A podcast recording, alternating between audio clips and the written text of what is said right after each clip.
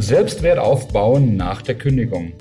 Das Ausscheiden aus einem Unternehmen wird fast immer als Kränkung empfunden und neben der existenziellen Notwendigkeit, sein Geld durch einen Job verdienen zu müssen, ist der Selbstwert meist sehr angekratzt. Und das ist auch ganz normal und keine allgemeine Charakterschwäche. Wie der Selbstwert wieder aufgebaut werden kann, darum geht es heute. Hallo und herzlich willkommen zu unserem Podcast Stimmig zum Traumjob der Ihnen hilft, sich auf dem Arbeitsmarkt neu zu positionieren.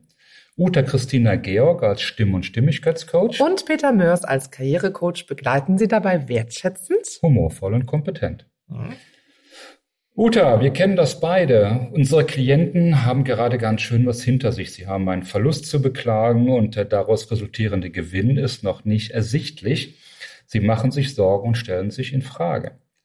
Und in diesem Zustand sollen sie sich selbst vermarkten, sich verkaufen. Das kann doch nicht so richtig klappen, oder? Nein, so ist es. Bevor Sie sich irgendwo vorstellen, liebe Hörer, sollten Sie sich entweder innerlich wirklich gut fühlen, sprich Ihr Selbstwertgefühl sollte gestärkt sein, oder zumindest die Strategie Fake it until you make it anwenden. Und für dieses so tun als ob, da braucht man gutes Schauspielhandwerk und das kann man natürlich lernen. Uta, lass mich da bitte einhaken. Ja. Wenn ich Fake it until you make it google, dann finde ich unter 100 deutschsprachigen Treffern 99 negative und nur einen positiven Beitrag. Auch weil du sagtest gerade Schauspielhandwerk. Mhm mit Schauspielern verwechselt ja. wird, das in unserem Breitengraden als unehrlich etwas vormachen, belügen und auch gern mit nicht authentisch sein mhm. beschrieben wird. Dabei geht dieses Konzept auf einen der größten Philosophen der Welt zurück, auf Immanuel Kant, 1724 bis 1804, also weit über 200 Jahre alt dieses Thema. Kant sagte grob, du bist, was du denkst, und das stellt niemand so wirklich in Frage. Und wenn dir nicht gefällt, was du bist, dann musst du dein Denken verändern. Mhm. So weit, so einleuchtend, oder? Und Kant sagte weiter, die Brücke über die tiefe Schlucht, wie ich heute bin, und wie und was ich morgen sein will, heißt als ob. Ja? Ich tue so beziehungsweise denke, als sei ich schon dort, wo ich hin möchte. Und wenn es stimmt, dass ich bin, was ich denke, dann ist doch völlig klar, dass ich zunächst neu denken muss, bevor es Realität wird. Geht doch gar nicht andersrum. Mhm. Ja? So, du spürst, ich bin großer Verfechter dieser Fake it until you make it Methode die über die USA zurück nach Deutschland kamen und kurioserweise auf so viel Ablehnung stößt. Mhm. Ich denke, wir werden unsere Folge 9 unseres Podcasts aus November 2018, die sich ja mit Fake It Until You Make It als Methode explizit beschäftigt, wir müssen die nochmal überarbeiten. Das Was denkst du? Könnte sein. Jetzt nochmal zurück zum Thema Selbstwertstärkung. Wenn Sie sich, liebe Zuhörer, im Vorstellungsgespräch noch nicht wirklich innerlich gut fühlen und sie eben die Fake it until you make it Methode nicht nutzen wollen, dann teilt es sich immer sozusagen subkutan mit, wie es um ihren Selbstwert bestellt ist. Das ist die schlechte Nachricht. Die gute Nachricht ist, den Selbstwert kann man wunderbar stärken, und zwar in zwei großen Schritten. Der erste Schritt, um das möglich zu machen, ist allerdings, dass unsere Klienten oder vielleicht auch Sie sich eingestehen müssen, wie miserabel und angekratzt sie sich vielleicht gerade fühlen. Und das ist oft schwieriger, als man denkt, mhm. sich das einzugestehen. Das ist so. Das erinnert mich an meinen Why-Work-Chart. Das ist der Faktor, den ich im Keller mhm. nenne. Ja. Sie auch unsere Folge 6 genau. dazu. Das ist ja auch angemessen und normal, dass man nach einer solchen äh, negativ empfundenen Veränderung sich nicht toll fühlt. Ja, Absolut. und wenn dieser Kellerbalken eben sehr viel Prozent erhält, dann ist je nachdem äh, auch die Vorgehensweise im Anschluss mhm. unterschiedlich. Genau. Also wenn dieser Kellerbalken bei 70 Prozent ist, dann ist Handlung angesagt. Absolut, ja. Und welche Strategien findest du dabei am sinnvollsten? Ja, vielleicht nochmal allgemein. Es kommt nämlich darauf an, an welchem Punkt sich der Klient gerade befindet. Und zwar an welchem Punkt der sogenannten Change-Kurve. Dieser Kurvenverlauf eines Veränderungsprozesses, der beinhaltet im Grunde die Phasen, die auch bei einem Trauerprozess, zum Beispiel nach Frau Klübler-Ross, äh, durchlaufen werden. Und dabei geht es natürlich zunächst mit der Stimmung und dem Selbstwert abwärts. Also nach dem Tod eines Menschen, aber eben auch nach einem, äh, nach einer Kündigung oder nach einer nach einem Ausscheiden aus äh, einem Unternehmen gibt es erstmal ein Schockgefühl, das einen wirklich in den Keller rasen lässt. Dieses Gefühl wird aber recht bald durch Widerstand und Ablehnung der Tatsache abgewehrt. Mhm. Und das liegt daran, dass der Mensch irgendwie so konzipiert ist, dass er anstrebt, Schmerz und negative Gefühle zu vermeiden. Das ist verständlich und menschlich. Es ist nicht so wirklich zielführend, wenn man durch diesen Prozess möglichst zügig und auch möglichst vollständig durchgehen möchte. Es gibt meiner Erfahrung nach fünf Phasen dieser Veränderungskurve und diese Erfahrung deckt sich auch mit der Change-Kurve von Elisabeth Kübler-Ross und auch mit den vier Trauerphasen nach Verena Kast.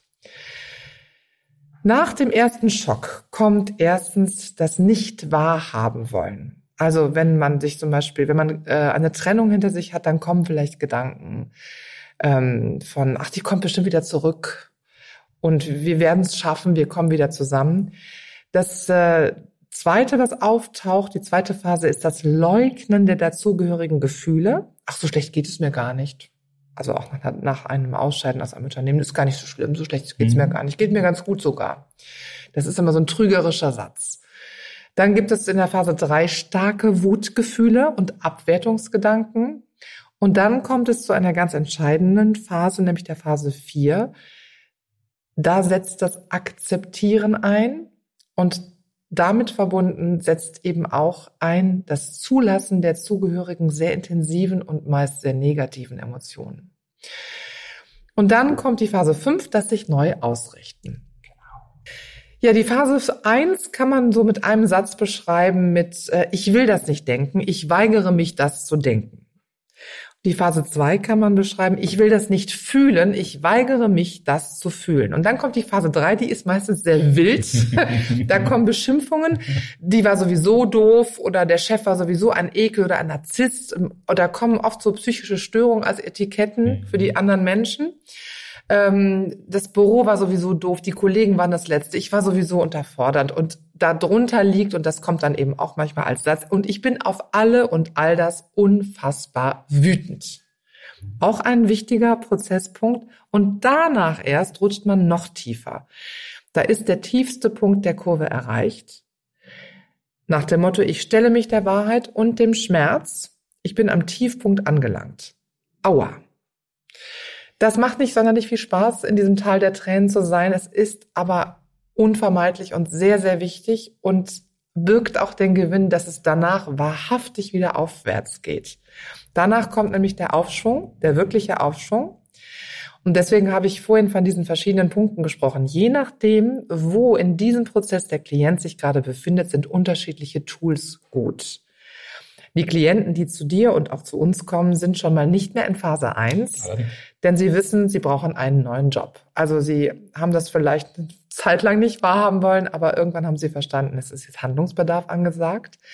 Aber möglicherweise, und das habe ich eben auch mehrfach schon erlebt, sind sie in Phase 2 und leugnen oder verdrängen ihre Ängste und Sorgen und möchten sie auch nicht zugeben. Das ist eigentlich der Klassiker. Das ist der Klassiker, gerade Führungskräfte mhm. mit Kompetenzanspruch, äh, das passt nicht ins Selbstbild. Ja, so, genau. man, man ist nicht ähm, selbst unsicher, man zweifelt nicht, das passt einfach nicht. Mhm.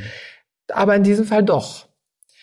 Und dann kommen die zu dir oder auch zu mir und sagen, ja, ich brauche einfach schnell wieder einen neuen Job. Jetzt machen sie mal, ne, mit gleicher Bezahlung mhm. und demselben Gefühl und zwar möglichst pronto. Mhm. Außerdem sind die anderen schuld an der Misere. Ne? Das ist wieder Phase drei. Und wenn es eine längere Wartezeit gibt, dann wird das brenzlig. Dann kann man das nicht mehr wirklich aufrechterhalten. Mhm. Ähm, wie wir ja schon erläutert haben in anderen Folgen, liegt hier eine Riesenchance in dieser Wartezeit. Denn mhm. jetzt haben Sie ähm, die Möglichkeit, eigene Richtungsgebung vorzunehmen, Selbstbestimmung zu leben, einmal durchzuatmen und sich wirklich zu hinterfragen und ihren Lebensweg nochmal neu bestimmen zu können. Das ist ja im Grunde ganz fantastisch. Da ist der, schon der große Gewinn. Jetzt nochmal zurück zum Prozess. Als Coaches ist es so, dass wir dieses, diese Phasen begleiten und unsere Klienten in den jeweiligen Etappen der Phase unterstützen. Und zwar auch, damit die Klienten nicht in einer Phase stecken bleiben. Also wenn man jetzt jahrelang äh, seine Gefühle leugnet, dann vergeht schon mal einiges an Lebenszeit, die man wirklich verplempert hat. Und das ist nicht dienlich. Auch das, auch das passiert. Ja. ja dass es ein Jahr und länger dauert. Ja. In dieser Leugnungsphase. Habe Genau. ich alles schon erlebt. Und es ist so ein bisschen wie bei einer Geburt. Also diesen Schmerz des äh, Loslassens und des wirklich, ähm, ja, das Kind wirklich in die Welt zu entlassen, das ist ein sehr wichtiger und sehr, sehr schmerzhafter Punkt. Und wir Menschen möchten Schmerz vermeiden, aber es hilft nichts. Das heißt, diesen Schmerz am Tiefpunkt zu spüren, das ist wirklich ein ganz entscheidender Prozesspunkt. Und wenn ähm, Klienten begleitet werden von Coaches, wird dieser Schmerz auch trotzdem vom Klienten gespürt. Also das können wir dem Klienten auch nicht abnehmen. Chance. Aber äh, es geht zum Beispiel auch nicht darum, jetzt ihn zu überspielen. Mhm. Auf gar keinen Fall. Aber es geht darum, den Klienten dabei zu begleiten und zu bestärken. Und zwar in der wahrhaftigen Akzeptanz dessen, was ist. Denn erst danach ist das Loslassen möglich, das berühmte und wichtige Loslassen. Tatsächlich kann in dieser Phase die Wingwave-Technik hilfreich sein und auch lindernd sein. Also insofern gibt es da schon Hilfe, so ein bisschen wie eine Betäubung bei einer Geburt. Also das ist ein falscher Vergleich, auf jeden Fall, aber es gibt eine Linderung. Ja, und dann folgt eben mit vorsichtigen Schritten der Aufschwung nach diesem Tal der Tränen. Und das ist sozusagen der zweite große Schritt. Und in dieser Phase 5 ist es sehr hilfreich, die Klienten in ihrem Ausprobieren und auch beim Betreten von Neuland zu ermutigen und zu unterstützen.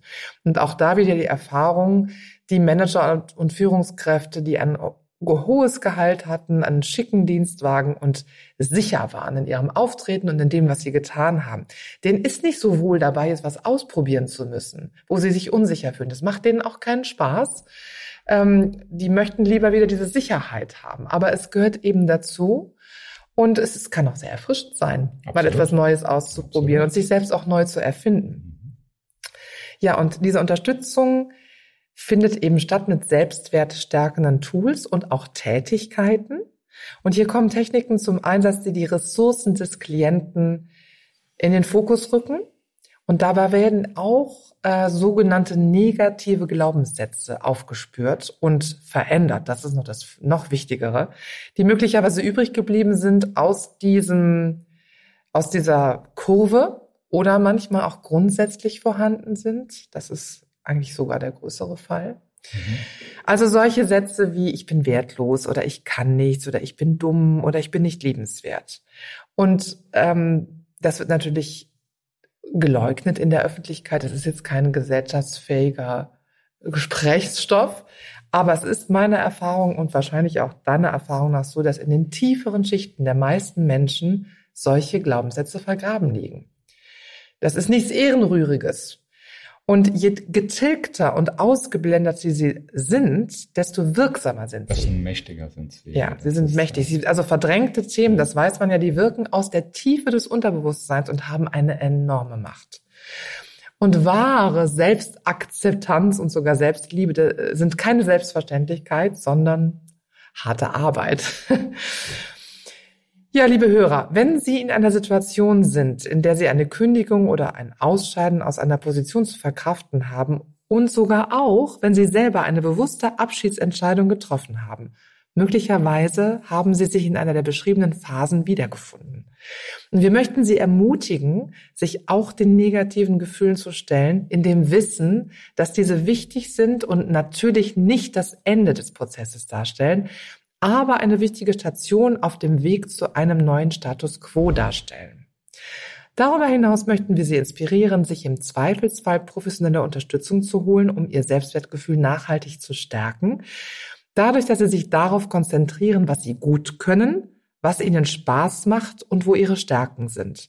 Das können Sie natürlich auch alleine versuchen, also sich diese drei Fragen zu stellen. Was können Sie gut? Was macht Ihnen Spaß? Wo sind Ihre Stärken?